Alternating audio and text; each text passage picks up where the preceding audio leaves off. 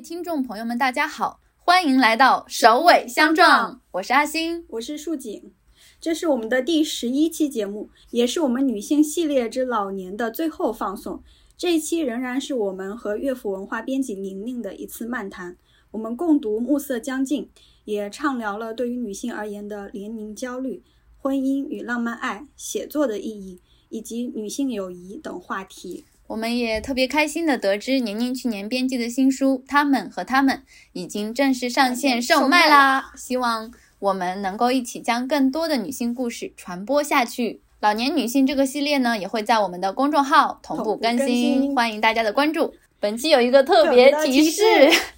就是我们这一期仍旧有送书福利，详情呢就看我们的置顶评论吧。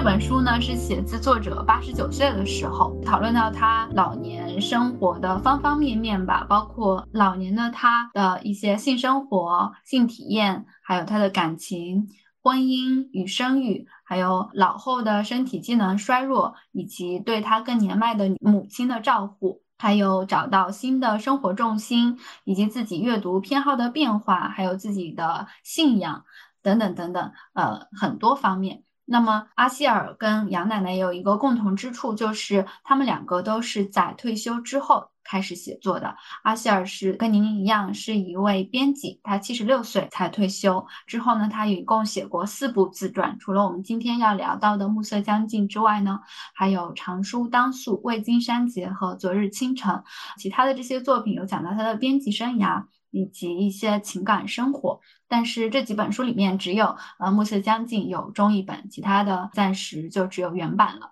那在这本书里面呢，我们能够看到阿希尔特别的坦率、真诚，并且幽默的书写了他七八十岁的人生经历。他其实是终身未婚未育的，也是为我们书写出了一个婚姻生活的平行世界吧。我们刚刚有说到这本书其实是聊了他老后生活的许多方面嘛。那我们想谈一谈我们在阅读了这本书之后印象最深的几个点，就是其实每一章都有一些让我觉得非常棒的点，就是我非常喜欢这个作者，因为我觉得他就确实非常坦率，也很豁达，然后我觉得他活得非常自由，是我非常羡慕的那种状态。我觉得如果我能够像他这样度过一生的话，我我就还挺满足的。而且他确实，他作为编辑，他也会比如说吐槽一些作者呀什么的。我觉得这个这些其实也会让当编辑人特别有感触。这个作者他真的是一个非常自由自在的人，然后他能够为自己的选择去承担。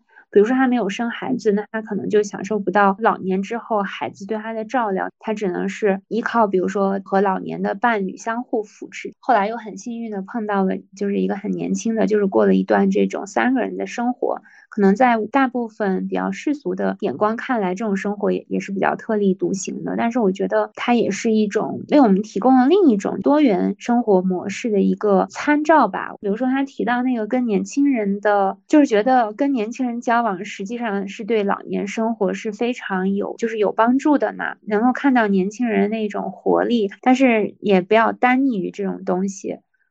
然后他。呃，就是我觉得，所以我觉得他是一个比较通透的人，他不会特别去执着的去求得一些对于某样人或者某件事呢，他不会特别的有执念，就是非常想得开。我觉得这可能也是除了家庭的长寿基因之外，我觉得她的心态也特别好。其实她作为一个可能比较知名的女编辑，跟那么多的大作家都有就是编辑了他们的作品，但实际上她的经济状况并不是特别好，连在伦敦都是租住在那儿。她之前是想照顾她年老的母亲嘛，但是她确实经济上负担不起，所以只能从伦敦往返于她母亲住的那个地方去照顾她母亲。然后她也在说，是不是我太不计较钱了？就她没有为自自己去争得可能应得的一些利益。原本他是有可能在伦敦拥有一套自己的房子，但是他也没有说好像无限的懊恼什么，他就是把这些他的这种感受呀都写出来。我是觉得像这样度过一生是非常让我羡慕的。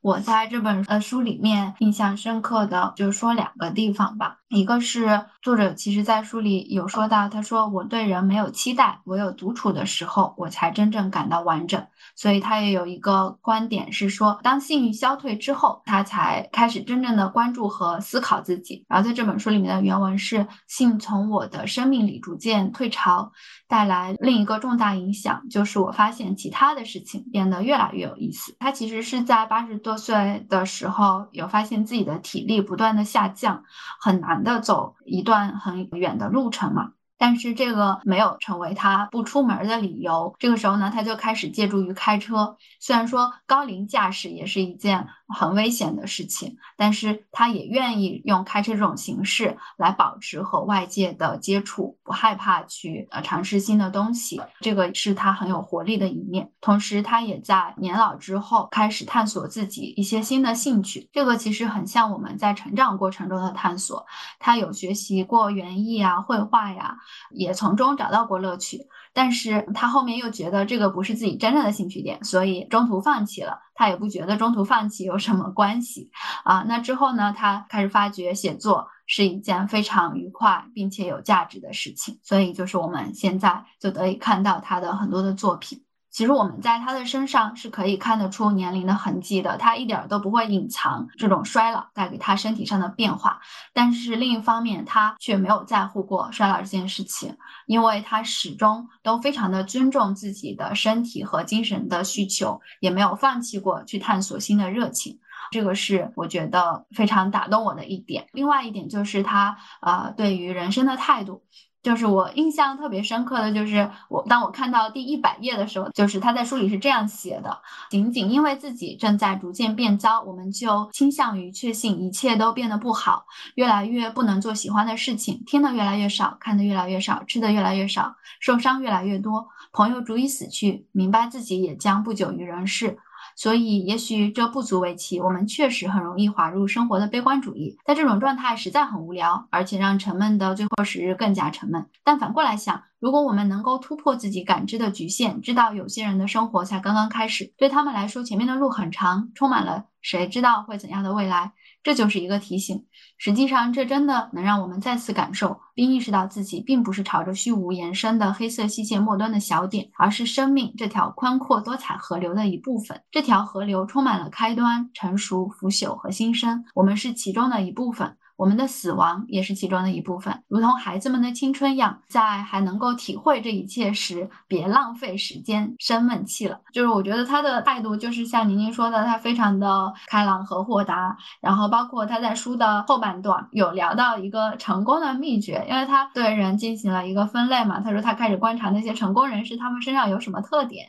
然后他发现其实是他们的对于人生的态度就是乐观。这一点也让我想到那个阿德勒他的一个观点，他会认为塑造人的其实是他以前所经历的那些事情，你这个人对你所经历的那些事情的态度。就是阿希尔说，比起说某些人的运气更好，不如说他们对待生活会更加的乐观，所以才更加勇敢的抓住了幸福。我觉得他也是在告诉我们要更加乐观的去面对生活吧，就是这个还挺激励我的。就是不要被生活的一些琐碎啊什么的打败，用一种积极的态度去看待他们，说不定就一切都会变得更好。嗯，我觉得你刚才读那段话，其实也是让我特别有感触的，就是衰老和死亡，他是怎么来看待这件事情的？我觉得他那段话写的很优美。对，就他说的死亡，呃，就就说他的衰老，并不是让你看到一个虚无的黑点，而是我们都是这条生命的河流的一段，可能有的人在上段，有的人在中段，有的人是在下段。当你把你的死亡看成是这个河流的一部分，就好像他之前在在谈到宗教问题的时候，我觉得他也是这么来看，他就觉得，呃，人类也不要太自大了，呃，就是人人类和我们所生活的地球也只是浩渺宇宙的。一个小点而已，可能还有很多我们未知的、未探索的。可能你踏上月球的时候，会觉得是有一些观点是觉得可能我们人类征服了月球，但是远远没有。可能月球就是我们看到的，就是我们看到它的样子。但是当我们不在了之后，宇宙当中很多东西它还会继续存在下去嘛？我觉得不要对自身的存在，我觉得有那么深重的执念的时候，他就是更加以一种平和的、更加轻松的心态来面对衰老和死亡这件事儿。哦，就你前面分享的那段，就是说年老的时候性欲会退却，可能对于一些，比如说就是年轻的时候性欲非常旺盛的人而言，对于他们而言可能是种失落，但是从另外一个角度而言，这也是一种解放。就是当你不再被这种性欲的本能所统治的时候，你可能就会获得一种精神上的解放，你看待这个世界的眼光也会不一样。嗯，就是说，当我们某种程度上就是摆脱了荷尔蒙的统治的时候，其实你是获得一种自由。这个观点可能扩大一点说的话，也不仅仅是女性啊，我觉得对于人都是这样的。就我非常喜欢那个作家唐诺嘛，然后他出了一本新书叫《年纪阅读书写》啊，因为暂时还没有出简体版嘛。但我知道这本书，它大概就是写的说，他进入到了这个老年之后，他的阅读的视野改变了，所以他想来讨论这件事情，就是去思考这件事情的时候，可能中外呀，然后不同年纪，然后不同性别的作家，他们可能就是对这件事情会有一些共通之处，我觉得是蛮有意思的。然后对于我们还没有迈入老年的人，可能也是非常有启发的啊。我觉得对于我而言，就是非常有有启发，不是可能，嗯。然后这边我想聊聊一下他老年之后开始写作之路的一些感受，就是他对于自己成为作家这件事的描述，就让我想到了杨本本奶奶，就他们之间其实是有一种共通之处的，因为阿希尔他自己在这本书的第四十三章有写到，我的第一本书长书当素就此开始，那些故事是我的脑海里无意识间积累起来的一些线索。积累的目的，我之前一直没有意识到，其实是疗伤。他们写东西，我感觉都有一种喷薄而出的创造力，就是可能他们之前自己都没有意识到，但是就会把自己的一些感受和经验，好像就一直保留在脑海中的某个地方，然后等到了一定的阶段或者年纪的时候，那种欲望就喷涌而出了。对，就好像写作对他们来说是一件很自然而然发生的事情。嗯嗯，是的。我也觉得这点对于很多人都是一种莫大的鼓励，就是觉得说，可能你活的年纪越大的话，也许你的体力会下会下降，精力会不济，但是呢，我觉得所有的精力都可以化为写作的素材，就这一点是特别棒的事情。嗯，大环境啊，这个就不提了，这两年大家都有感触。然后还有就是一些小的。每个人生活当中都会遇到具具体的大大小小的困困难嘛，就是我觉得也是有一些非常迷茫呀、纠结、痛苦的时刻。但是如果你从写作者的角度去看待的话，所有的这些东西都是素材，都是养料。我觉得就是作为一个写作者是非常幸福的事情。嗯嗯。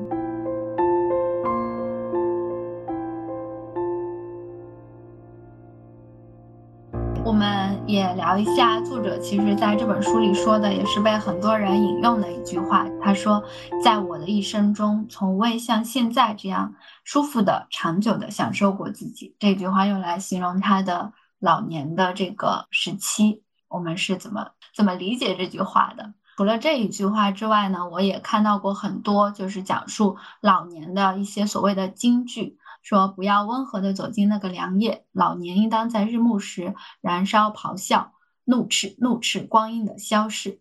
然后还有一句是在啊那个电影《年轻气盛》里面的，说生命是美丽的，如此美丽，而一个人越老就越能察觉到这一点。当你老了，你思考，你记忆，你关切，你明了，你因为一切而深怀感激，为一切。嗯，是不是作为一个老年的过来人，他们其实对于老年的那种生命的体验是很浓烈，嗯，就像而且说的很享受其中的。嗯，我其实是作为一个。即将步入三十岁的人了，我我一开始读到这些的时候，我就会想说，为什么就是老年会给人这样的印象呢？因为我自己会觉得，如果是步入老年，我本来是觉得有点害怕的，因为可能是那些影视作品中塑造的一些老年人的形象，都很少有像阿希尔这样 非常自由和洒脱的形象，都是比较很难去照顾自己呀，身体机能衰退啊，所以就是我是。呃，本来是比较难想象的作者说的这种长久舒服的享受自己的状态的，但是我最近有读到一个故事，王柳云的那个故事，就是他本来是一个清洁工嘛，但是他在五十岁的时候开始画画了。正好在前一段时间，我们就是写完这个提纲之后，我本来也是想分享这个故事啊。那个时候我就在想说，呃，为什么他一定要等到五十岁才开始画画呢？就是画画这件事情应该是他的一个兴趣，为什么他不？不在自己更加年轻的时候实践自己的理想呢？后来我我想着想着，我就觉得我想通了。老年其实相比于年轻的时候，从另一个角度上来讲，其实是一种社会规则以及他人的凝视都消散的时刻。就比如说，我们年轻的时候，可能父母会给我们压力，这个社会会给我们压力，就是我们必须要在多少岁的时候达到一个什么样的成就才可以。但是，当你五十岁或者六十岁再往上的时候，这种规则、这种框架、这种压力都会不见了。不管你是一个。就是已经功成名就的人，还是说你就是一个什么都没有的人，都无所谓了。就是这个时候，你的自我其实恰恰在这个时候显现了。你可以去选择做你自己想做的事情，因为外界给你的压力已经不见了。这个时候，你就可以去追求你真正想要的东西。我就在想啊，原来这个是不是就是阿希尔所说的那个享受自己啊？嗯，就是我从王柳云的那个身上，就是有想到这个事情，嗯。就是从女性的呃生命历程而言的话，我当然指的就是说，在主流的社会文化的这个规训之下吧，我觉得女性在老年之前的生活，可能特别是东亚社会，那那可能就是说二十多岁大学毕业之后。她可能就要去走上一个比较紧急的，要赶上结婚生子、做孩子的妈妈、做丈夫的妻子，去支持丈夫的事业发展，然后把小孩照顾好，陪伴他们成长。在老年之前，其实女性没有太多自己个人的时间和空间，她们主要是。为一个服务者、陪伴者、支持者的角色，少有精力去发展他们自己。我觉得就是在东亚社会里面啊，特别比如说像我们的妈妈这一代，那有可能说出来也很不好意思，就是我我的妈妈还在帮我带我的小孩儿。呃，当然就是我妈这两年培养了一个新的爱好，就是画画，她每天都会上课，就上网课，我也挺替她，挺替她开心的。阿希尔这种是非常少见的，因为他就是不婚不育嘛，这样过了一生。但其实她很多就是结婚生子这些女性，有可能在老年的时候还要作为一个，就是为儿女奉献，替他们去带孩子。就其实像杨杨本芬奶奶她就是呀。为什么说是外婆在厨房写作？因为这本书确实就是说。她是去替这个张红老师带女儿的时候，在厨房里开始写的，就是说他们承担了太多的，身上有太多的责任和牵绊了，真的在一生当中也不可能舒服的、长久的享受过自己。但但是对一些这个老年女性而言的话，她们可能年轻的时候，她们在经营家家庭、经营关系，可能会，而且有一些女性她是会特别的沉溺于这种啊亲密关系当中的。我是指，就是说，可能他们没有承担那么重的职责的时候，但他们的情感会有非常沉重的牵绊。但是，当到老年之后，我觉得不管是在现实的层面，还是说在精神的层面上，是一种双重的解放。所以，我是这么来理解这句话，就是说，从未像现在这样舒服的、长久的享受过自己。就是说，比如说，就是自己跟自己去相处，来面对我。是谁？我觉得这种时光是非常难得的。那其实你们刚才说那个画家就是王柳云，其实也有，比如说那个苏敏啊，就是离家出走自驾游的这种嘛。他也是在老年时候，就他的两个外孙终于可以上幼儿园了，他才开始去自驾游的嘛。还有就是那个讲脱口秀那个黄黄大妈，她不也是在退休之后又发展了很多的爱好嘛？嗯，好想退休。我很希望就是这个时间能提早一点。很多女性如果她并不那么想要，呃，就是结婚生子，那如果她不走这条主流的道路的时候，那也许她的就是自由之路会来得更早一些。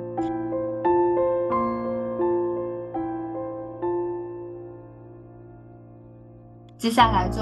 各自分享一下我们在这本书里面觉得作者写的特别精彩的部分吧。呃，比如说作者的有一些文字，你觉得特别有必要，然后就可以在这个部分读一下。我这边其实也有准备，我觉得也写的写的特别特别好的一段，就跟大家分享一下。这个是在书的第十六章，作者写到：一本讲老年的书，并不一定要以呜咽收场，当然也不可能锣鼓喧天。你们找不到什么可供汲取的教训，没什么新发现，也没看到什么解决方案。除了一些随意的散漫想法之外，别无所余。其中一个想法是，在这个年纪回头看自己的一生，虽然人的生命与宇宙相比如白驹过隙，但从自身的角度，它却依然令人惊异的宽阔无比，能容下许多相互对立的不同侧面。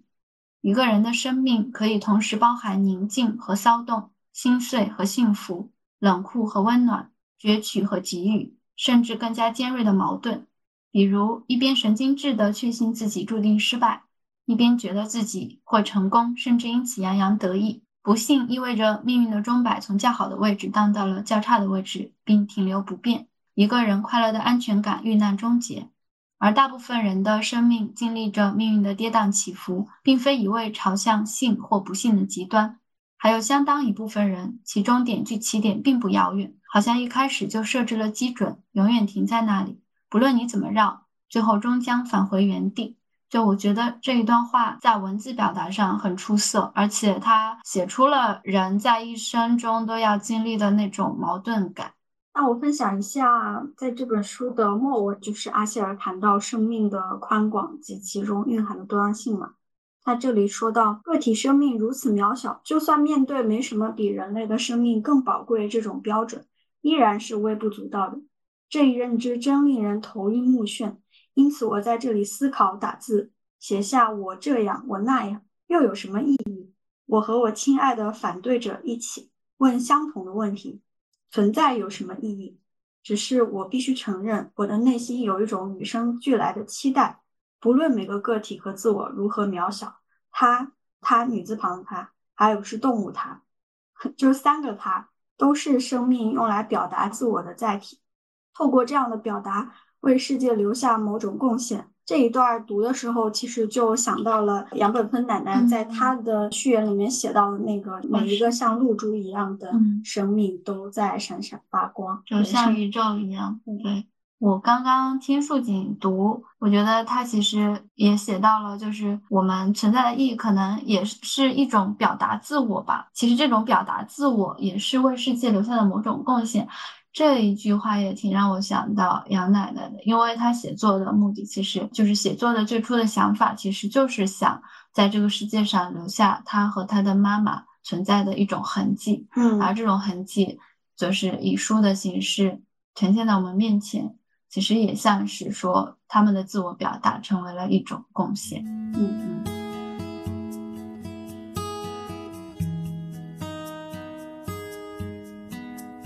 今天其实也是我们首尾相撞女性系列的老年的这个部分，就是现在就是正处双十一，呃，想说就是把那个年龄焦虑跟消费主义联系起来，因为我会觉得现在大部分以女性为消费的主要群体的这些商家，其实会跟我们的一些包括年龄焦虑啊、容貌和身材焦虑啊都有一定的关系。好像说我们皮肤的胶原蛋白的流失，我们的身材的走样，就逐渐变成了一个非常重要的事情。好像我们逐渐变老，只意味着这个，这个可能是一部分事实，但是我觉得另一方面也很像是商家的一些呃标语或者是广告词吧。嗯，但是奥西尔在书里说的那种。精神或者是心态方面的变化，其实是被掩盖起来，或者是被忽视掉的。呃，其实变老，同时也意味着我们有更多的阅历，我们所经受的限制变得更少，心态也更加的平和，对自己的认识也会变得更多。前面有讲过嘛，我本来是比较害怕这个衰老的过程了，但是我也是在做这期节目的过程中，也是在阅读的过程中，我觉得老年越来越变成一件。让我不那么害怕，反而是有一点期待的事情了。我还会有一点好奇，就是当我老了的时候，我会怎么样去回忆自己的这一生的经历？我就是对我现在所经历的这一切会有什么样的看法？回忆这个东西嘛，不一定都是真实的，其实是带有一定虚构性的。我之前也有读过一本书，就是他会说，呃，我们的脑神经，嗯，他们其实会。呃，例如说，我们的记忆里面有一些不确切的部分，我们只记得其中的某一个部分的话，它会自己强行的进行一个解释嘛。我感觉一些久远的事情，呃，它其实都带有一定的主观性的。我其实也在想说，我到什么样的一个年纪，就会想写一下自己所经历的这一切，然后用一种半真半假的方式写出来。我很期待会是一个什么样的场景。嗯，就阿星提到那个。年龄焦虑与消费主义陷阱。嗯嗯，因为消费主义它的实质，它一定要给它的受众制造焦虑，然后这种焦虑去促使你就是去进行消费，然后好像在这个过程当中，你就能实现自己的一些价值吧。嗯，随着周围越来越多的，尤其是年轻的女性，我们会看到她们会对这个东西有反思，就好多人他其实。在接触了一些女性主义相关的话题之后，我们会发现他们会同时的去接触到跟极简主义相关的东西。就我觉得这某一方面就是说明他们在呃自我意识觉醒的过程当中，他们逐渐呃逐渐会发现消费主义给他们带来的陷阱，然后在这个过程当中，可能就会发现其实你的生活当中不需要那么多的需求或者是消费，呃来帮你达成某种愿望。可能会更加关注于自己本身的发展，或者说更加去关注呃周围的世界吧。我觉得我自己的实践就刚好证明了你的观察，因为我觉得我就是一个女性主义者，同时也是一个环保主义者。因为我觉得女性主义本质上跟消费主义是不兼容的，因为女性主义它本质上让你获得精神上的自由和心灵上的解放。那当你就是物欲太强烈的时候，你是不可能获得这种自由的。我觉得我没有什么年龄焦虑，就是特别是我觉得现在这个阶段是我活到现在最自由的阶段了。当然，我可能一直以来就不太有服美役的这种做法，就是我没有买过口红，也没有买过其他的化妆品啊。但是我确实是化看。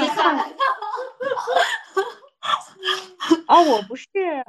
我不是没有化过妆，但是我自己不会化妆。我化妆的时候可能是，比如说，啊，中学的时候参加学校的这种集体的表演啊，还有啊拍婚纱照的时候，结婚的时候是化过妆的，但是别人帮我化妆，我自己不会化妆。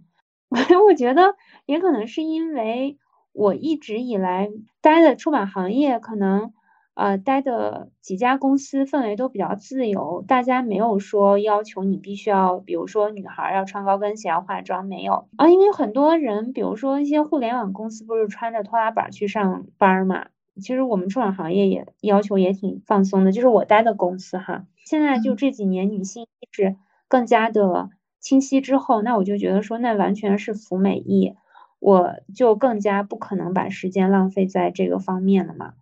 但其他方面，我的消费就作为一个环保主义者的话，我也消费也会比较少，或者说比较集中吧。然后双十一时候买东西就尽量从一个店铺买，比如说内衣啊、袜子啊什么的。我觉得就是很庆幸自己越来越少会踏入到消费陷阱里面去了。就是所以我觉得现在可能还没有到那个老年阶段，但是我也觉得。我也可以用一句话，就从未像现在这样舒服的、长久的享受过自己。嗯，但就好几年了，我都是这样，我我觉得挺自在的。像我现在去买菜，就自己带装盒呀，就是我基本不太使用一次性的用品，都是可以反复使用的。我也好多年没有点过外卖，然后呢，就是就是带着杯子和带着杯子，还有就是那个筷子和勺子，就是有有一个那种餐小餐盒放筷子和勺子嘛，也没有。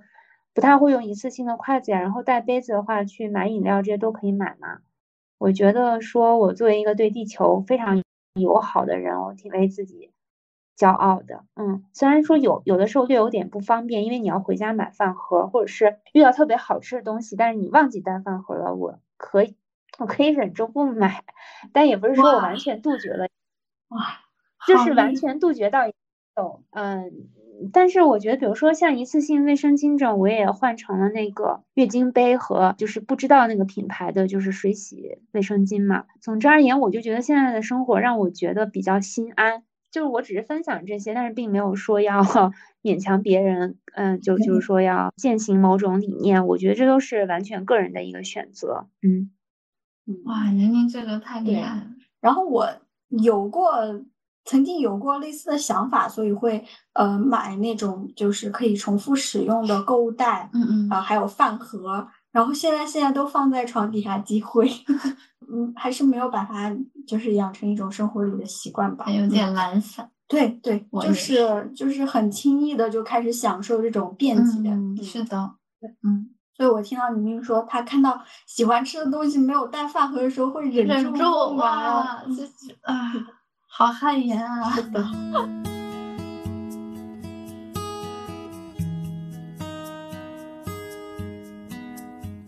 然后第二个问题就是，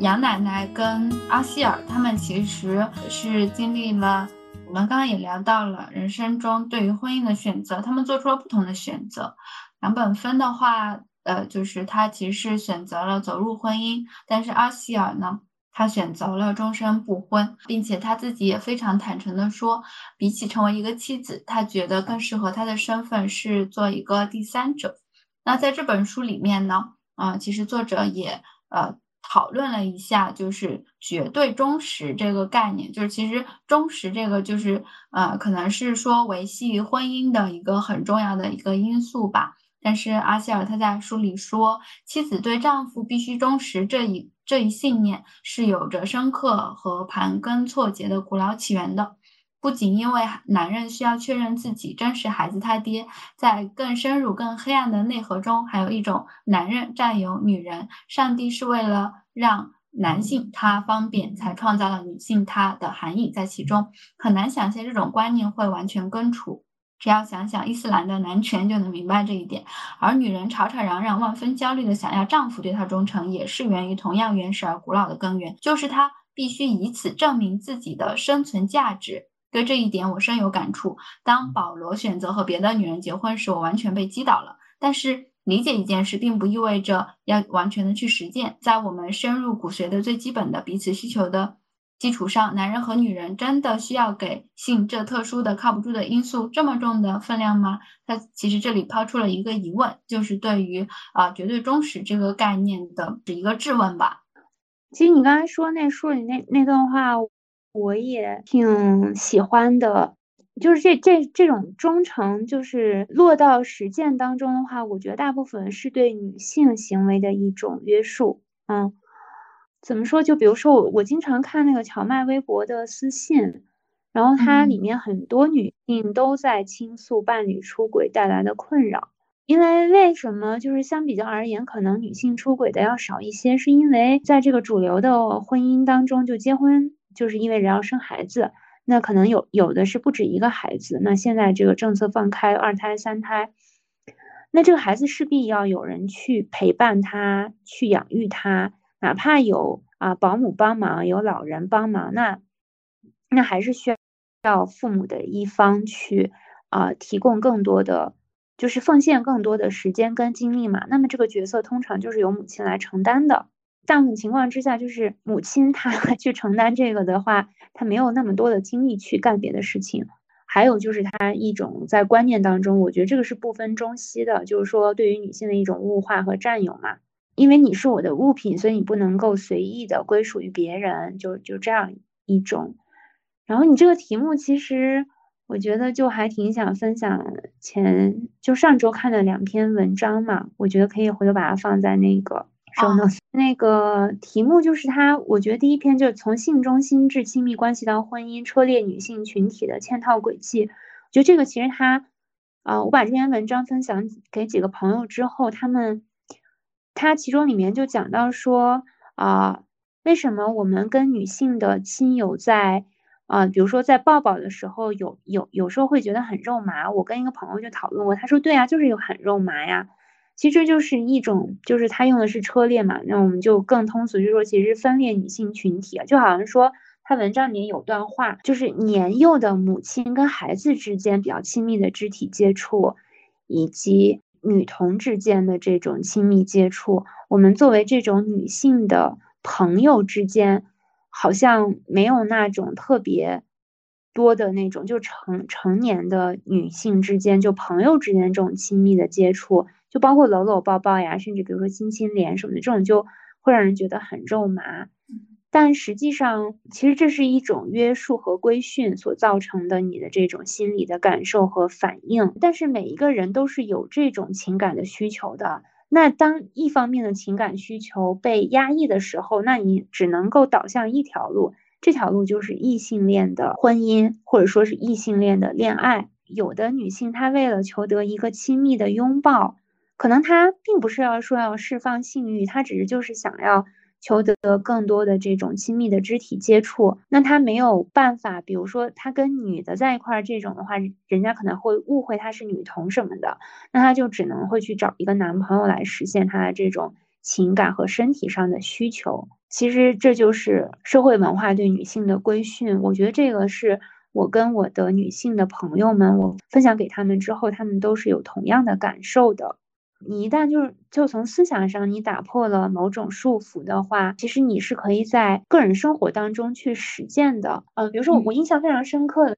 是，呃，我就是离开北京的时候呢，就是当时我是跟一个朋友嘛，就是在地铁上，因为我我觉得离开当时的那家就是出版公司嘛，就是让我觉得非常不舍，也非常不舍得我那个朋友，他也是我的同事，然后我们就在地铁上，然后当时就趴在他肩膀上哭了。然后他其实是非常瘦的，然后他的那个肩胛骨是非常硌的，就非常硌硌人的那种。但是，嗯，你就是趴在上面，我就会觉得非常有力量，就好像从他那儿获得了很多的力量。而而且就是我这个好朋友，他是有点像小孩子，就是去跟你牵手的时候就紧紧的牵住你的手，然后跟你拥抱的时候也是紧紧的拥抱。他他是一个没有受到那那么多规训的人。然后我就觉得，哎，就被他紧紧的拥抱，就是觉得非常温暖，非常有力量。我我觉得这篇文章会让我觉得，嗯，之之前是自己心中的一些疑惑，好像是得到了某种释放和解答。第二篇文章是婚姻加异性恋文艺等于男强加女女切割刀，这个题目是略显得有一点硬啊。但他讲的就是说，对于女性情谊，你把它割裂了之后，还有就是一些异性恋文艺作品，也就是说去引导你，然后就这种长期，就比如说我啊，我从小看的那种童话之类的，大部分是公主和王子，然后公主等待王子来拯救，大概是这样一种套路和模式，那自然就会塑造我我的这种婚恋观念，那就是跟一个人，然后跟一个男人天长地久，这些年会有很多的反思跟改变嘛。但是我会回忆起来，就是我自小到大接受的这种教育文化的熏陶就是这样的，所以我特别推荐女性朋友能够看看这两篇文章。还有关于浪漫爱，我觉得很大程度上是对于女性的一种规训，甚至是误导。就说你的很大一部分的精力会导向到这种婚恋当中去嘛。那个舞蹈家杨丽萍不是就有人给她留言说，你哪怕事业上再成功，你舞跳的再好，但是你没有孩，没有小孩，好像没有结婚生孩子，你的人生也是不完整的呢。那个爱情神话里面不是大家也调侃这个说嘛？其实没有什么完整不完整，你的你的人生是你自己来定义，你自己可以去选择你的度过人生的方式嘛。爱情就是当然也是非常好的，但它真的不是人生的全部。这就说到那个，我看了很多乔妈的投稿，就是说陷入到这个情感纠葛当中的女女性太多了。我我是觉得女性的天空真的非常广阔，我们是可以享受这种爱情的美好，然后也可以比如说经营一段幸福的婚姻。但是真的就是人生当中还有很多其他的事情是可以去去追求的。然后去实践的，所以我想要做这样一些更多像阿希尔这样的女性，她们写的就是为我们当下的女性提供更多的人生参照，对更多元的度过人生的方式，这是我在做书方面的一个目标吧。谢谢宁宁非常真诚的分享。那我们前面聊的那个，嗯，杨奶奶写的三部曲的话，它的时间跨度其实是非常长的嘛。然后在他的这个时间跨度的最开始的那个年代呢，我觉得有一点像那个时代女性是还没有机会，还没有这样的一个环境能让他们去追求浪漫爱，而且还有这种忠实的束缚在，对他们也不敢就是轻易的去结束一段婚姻，即便在里面不幸福。然后时间到了现在的话，因为已经进入了一个就是自由婚恋的这么一个时代了嘛。近几年的话，浪漫爱这个东西呢，也开始受到了一定的批判。嗯，如果一个女生她。恋爱脑，对对，她在追求爱情的路上付出的比较多，有可能她舍弃了舍弃了一部分事业或者是什么其他的东西呢？然后网上网络上也会有一种声音，就是觉得。姐妹不要恋爱脑，搞钱才是正经事。对，就出现了恋爱脑和搞钱的这么两派女性。不管是搞钱还是搞恋爱，我觉得都没有关系，就是活在当下。是的，是的。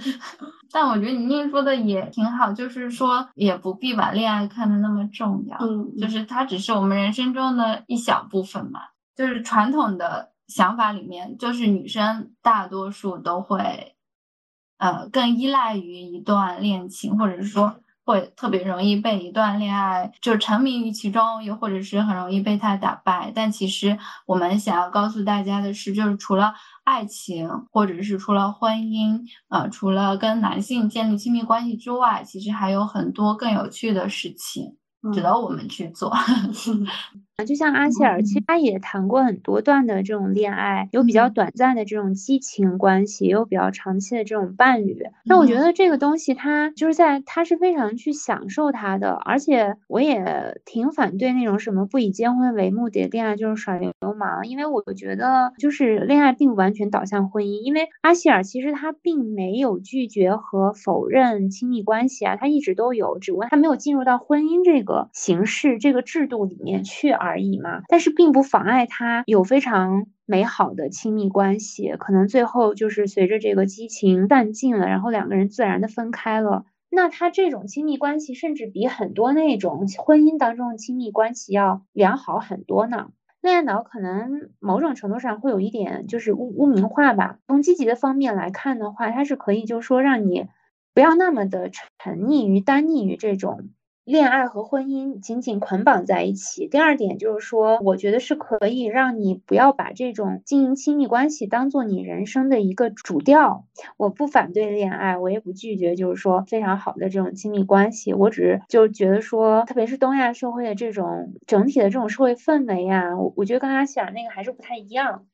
就是他所说的那种，就是在我们这儿是有实践起来是比较有困难的。嗯。就阿希尔他对自己感情生活的描述，我当时读到的时候，其实还挺惊讶的。如果把他对感情的一些想法，就他书前面几章截出来，就有一些呃只言片语，如果截出来放在中文互联网上，可能会直接对会直接被扣上一个帽子，说你这是知三当三。现在好多这种 就是，但是我觉得他其实，在每一段关系里面，就是当他陷入激情的时候，他就是。嗯，非常真诚，就是很享受这样一段关系。然后当这段激情结束的时候，他又能很潇洒的过生，就这一点还蛮厉害的，我觉得。对，因为我觉得他也在那个书里面分享了，好像他就是说，我也没有觉得我伤害了他的妻子，就是因为他并没有想去，比如说破坏两个人的这种，因为我觉得契约是存在于两个人之间的，第三者对这个不负有责任的，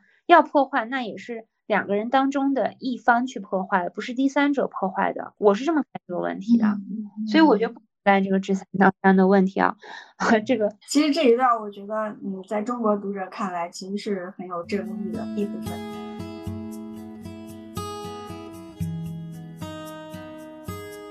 那我们就呃聊一下第三个，就是写作这件事情吧，因为杨本芬跟那个阿希尔他们。呃，都是在退休之后开始写作的嘛。那其实他们也在自己的作品里面有讲到自己写作的契机。那对杨奶奶来说呢，她其实在序言里写，在她的母亲去世之后，嗯，她说她被巨大的悲伤冲击了，身心几乎难以复原，所以。他在想到，如果没有人记下一些事情，妈妈在这个世界上的痕迹将迅速被抹去，在不算遥远的那一天，我自己在这世界上的痕迹也将被抹去，就像一层薄薄的灰尘被岁月吹散。所以，他就是基于想要在这个世界上留下一些东西的角度来说，开始想要干一件从来没有干过的事情，就是写作。他说，书写的过程温暖了我内心深处的悲凉。那对于阿希尔来说的话，他其实也有在啊，书里面有写写到他是怎么样开始自己写作的。他说：“我们非常清楚，生命是依照生物规律，而不是个体规律运作的。个体出生、长大、生儿育女、凋零、死亡，让位给后来者。不管人类做着怎样的白日梦，也无法幸免这样的命运。当然，我们想要尽力延长凋零的过程，甚至于有时候凋零比成长所经历的时间还要长。呃，因此在这一过程中会遭遇什么，如何能尽力的过好这一凋零的时光。”确实值得深思。现在有这么多关于保持青春的书，还有更多关于生儿育女详尽的实验性的经验分享，但有关凋零的记录却不多见。而我正行走在这一凋零的路程当中，所以我问自己，为什么我不来记录呢？因此，我写了这本书，就是他其实是想他老年所经历的一些经验分享给大家，所以开始了写作。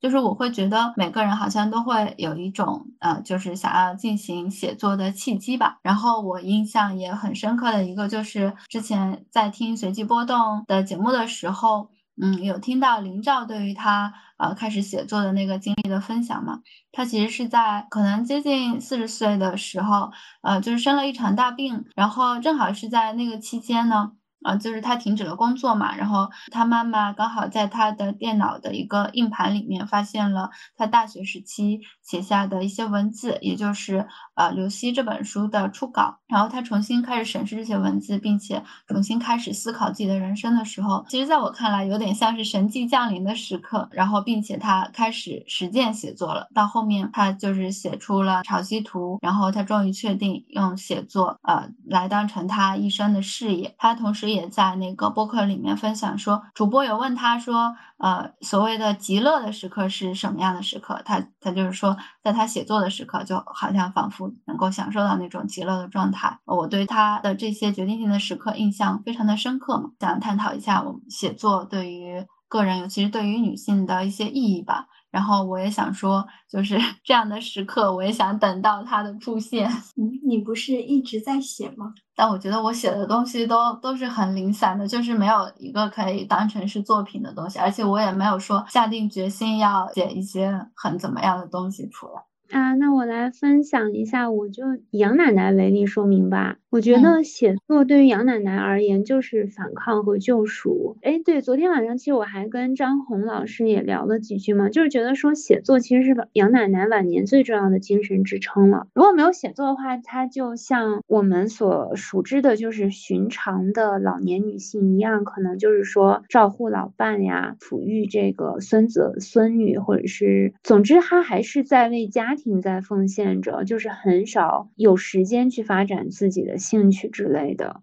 但是我觉得写作这件事是给了他非常强力的精神支撑的。当然，我觉得不仅仅是老年啊，我觉得所有写作的女性写作这件事情啊，或者就是说更广阔来。讲就是艺艺术创作这件事情，我觉得对女性而言都是非常大的自由和解放。就是因为我在那个秋园的编辑手记里，我也写过嘛。我写的是在厨房里写作的杨奶奶，让人想起趁着孩子午睡在厨房里写作的爱丽丝门罗。据说她一直写短篇小说，是因为担心自己被各种事物打断而来不及写到结尾。奥斯汀他就没有自己的书房嘛，就是有时候是经常在客厅里写，然后。有人来访的时候，就把刺绣盖在稿纸上，免得引发猜测或者质疑嘛。哪怕缺乏良好的环境，哪怕要承受巨大的压力，一代代女性依旧勇敢地投身于写作，既由文字讲述他们的此时此地此生所见所闻所感。啊，无论是像门罗那样的著名作家，还是像杨奶奶这样的素人作者，他们都可以借助写作进行反抗和救赎。嗯，这就是我觉得写作对女性的意义。啊，那你是音乐家，或者是你是画画的，我觉得是同样的道理。嗯，我觉得女性要找到创造和表达自己的方式。我觉得这个也有回应到我们上一个有所说的，就是就是你除了感情之外，你所找到的其他的就是能够寄托的东西。我觉得这进行创作性的活动，可能就是其中之一吧。而且我觉得也是你去做一些创造性的活动，其实也是你个人价值的一个展现。也会让自己的生活更有意义一些。就是我今年还看过一本书，叫做《你的名字不只是全职妈妈》，它是讲的一个就人类学者在武汉那边，大概是那种公益性的组织里面，然后那个组织的成员都是一些都是某个小区的全职妈妈。还有对他们进行了一些访谈，然后采访，这样就是这些大部分的全职妈妈呢，就是也写了他们的就是情感呀，然后性啊，就是对于全职妈妈的一个全方位的观察。它里面描写到，就是说也好像有一张是叫做全职妈妈的突围。啊，其实有有一个女性是找到了做烘焙这个爱好，还有一个女性是写公号，就是在公号里面写文章，有很多人看，她会觉得非常有价值。嗯，我觉得就是要通过这些创造性的活动，让女性能够更早的去发现自我，然后逐渐就是找到自我这种，嗯。就是创造，其实也蕴含了一部分自我的精神在里面嘛。就像宁宁说的，就是啊，你进行创造的过程，其实就是一个发现自我的过程，是让自我逐渐凸显出来的过程。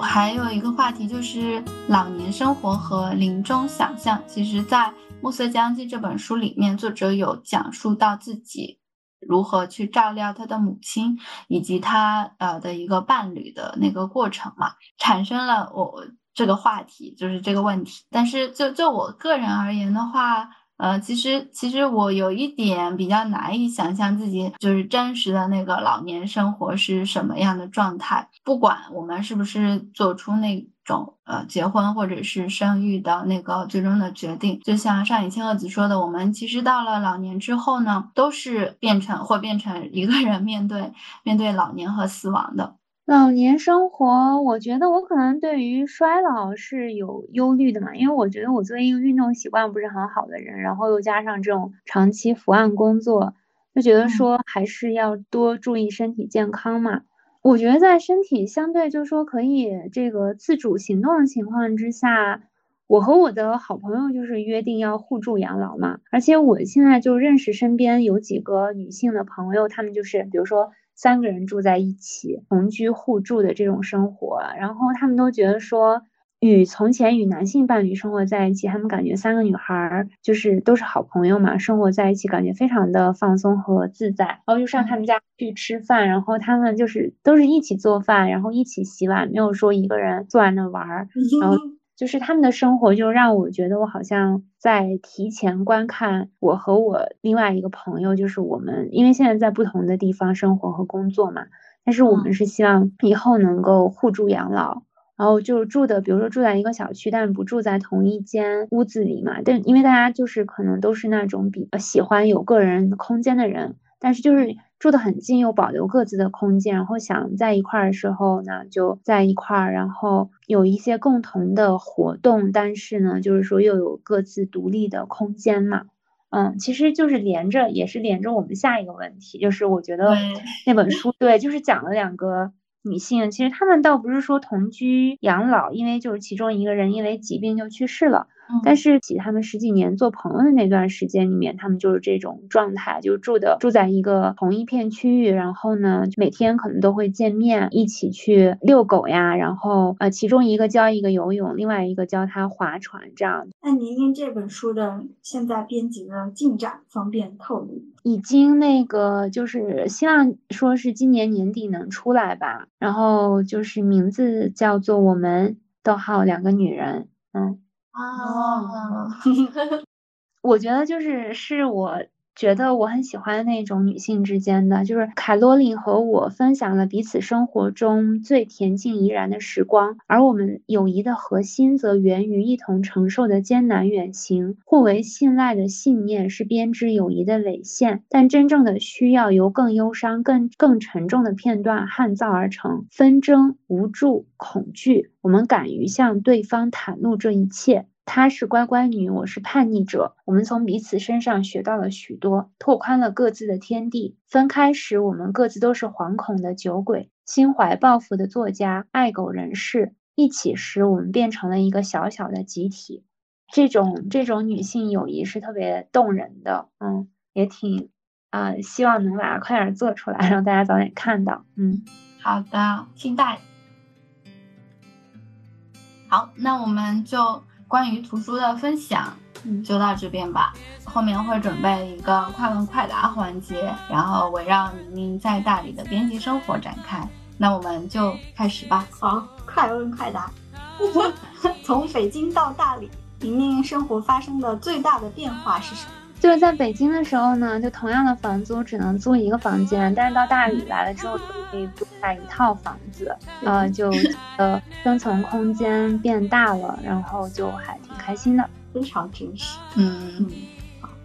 二。当前留在大理工作和生活的最大的理由是什么？因为我是远程工作，其实在很多地方都可以，但目前还留在大理，是因为我比较喜欢这边的气候，阳光比较多，然后冬天不会特别冷，夏天不会。特别热，我觉得它整体的那个氛围也是比较宽松和自由的，因为有很多外地人来这边嘛，它跟一般的那种就是小城市不太一样，会更加开放和包容。就是它每周也都会有很多的文艺活动什么的，如果你想去参加都可以，当然你就宅在家里也没有问题。嗯，就是基于这几个理由，就是我觉得气候和大的一种生活氛围，嗯。我暑假在大理旅游的时候，我就觉得，如果我是远程工作性质，我也愿意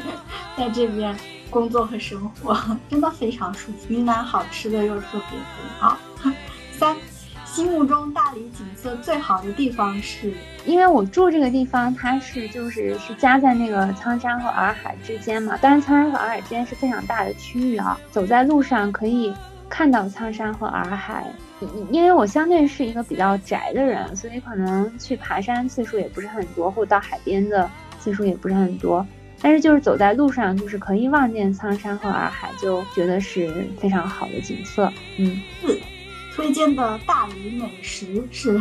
嗯，大理美食，我觉得我来大理可能日常会吃的比较多的就是米线，或者说称为米粉，可能每个地方它叫的不一样。但就是云南的那种米线，可能它有一些相对，就是说它这边口味的配料嘛，就米线和饵丝。饵丝其实也是用大米做的，但是它那种质地就是更有韧性，啊，更粘牙一点的。其实还有很多了，嗯。五，最近阅读并打算推荐的一本书是，就是《暮色将近 》吧。很好，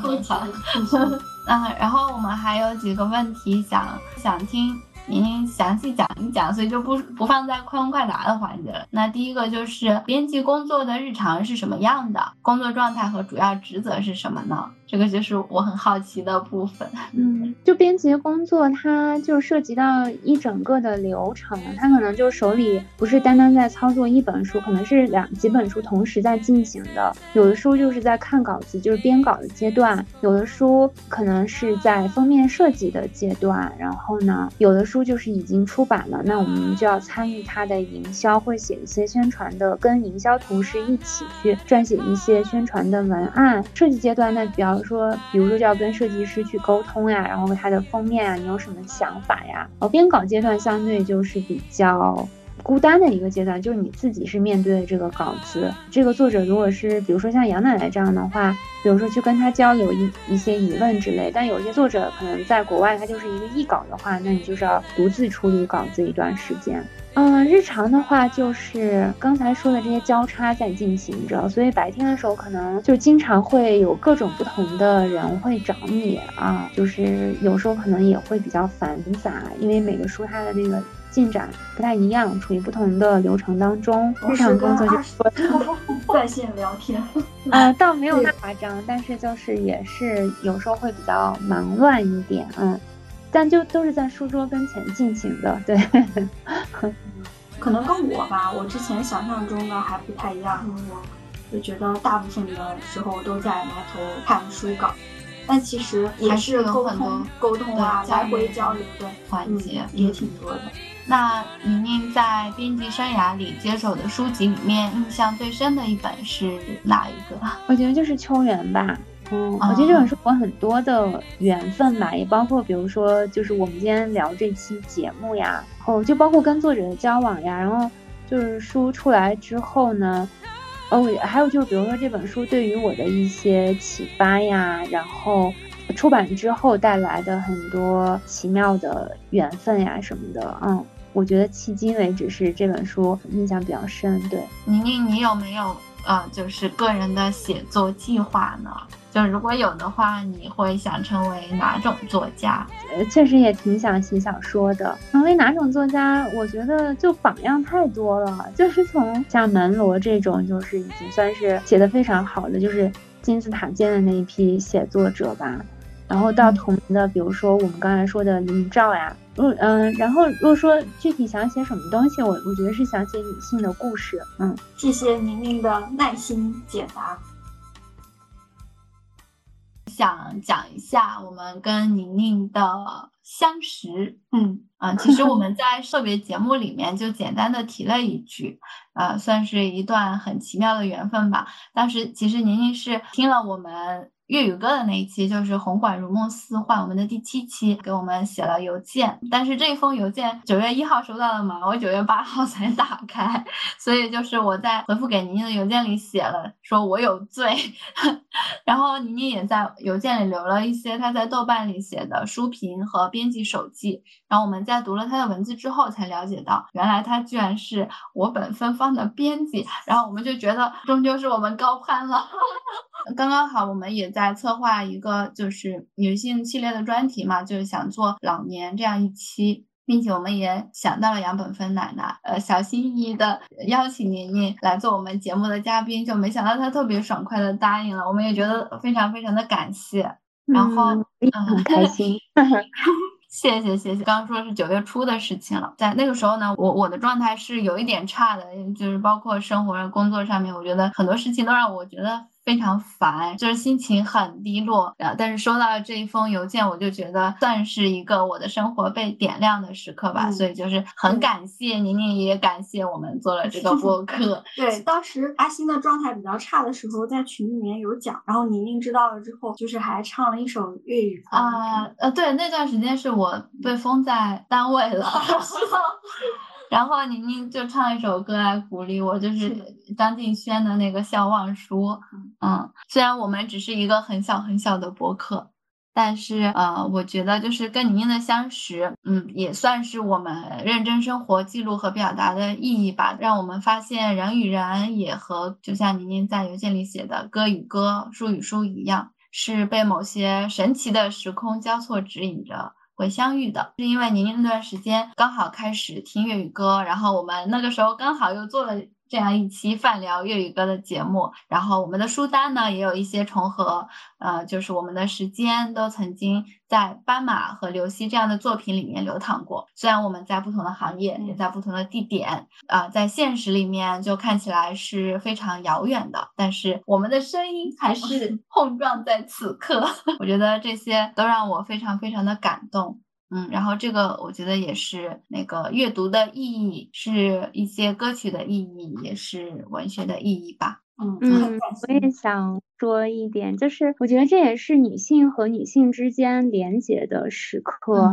我觉得这种连接。非常美好的，就是我可能从前是比较埋头做书的那一种，我的啊大多数朋友都是我曾经的同事，或者是或者是在做出版的过程当中结识的一些合作伙伴，比如说有译者呀，有设计师。但今年我好像开始开始，我觉得是无意的，但现在我回望的时候是觉得我我想要在更广泛的，就是网络上去。比如说看到喜欢的文章呐，或者比较欣赏的内容创作者吧，比较广泛的这种，然后我会想要主动去结识他们。当然，我其实做编辑以来，我会这么去寻找我的作者嘛。嗯，但今年我可能就嗯没有说像以前那样啊，我要约你写本书什么的，就是想要表达我对于。某类内容创作的欣赏和喜爱，然后我就会去，比如说自我介绍一下，然后表达一下我我对你们创作内容带给我的影响呀、启发呀什么的。跟你们的结识，我觉得也是我这种就是去自觉主动的寻找的结果。嗯，今年我也还认识了其他啊，就是像你们一样很年轻的女孩，大家也都是在不同的行业，然后年纪好像都比我小，但是我会觉得。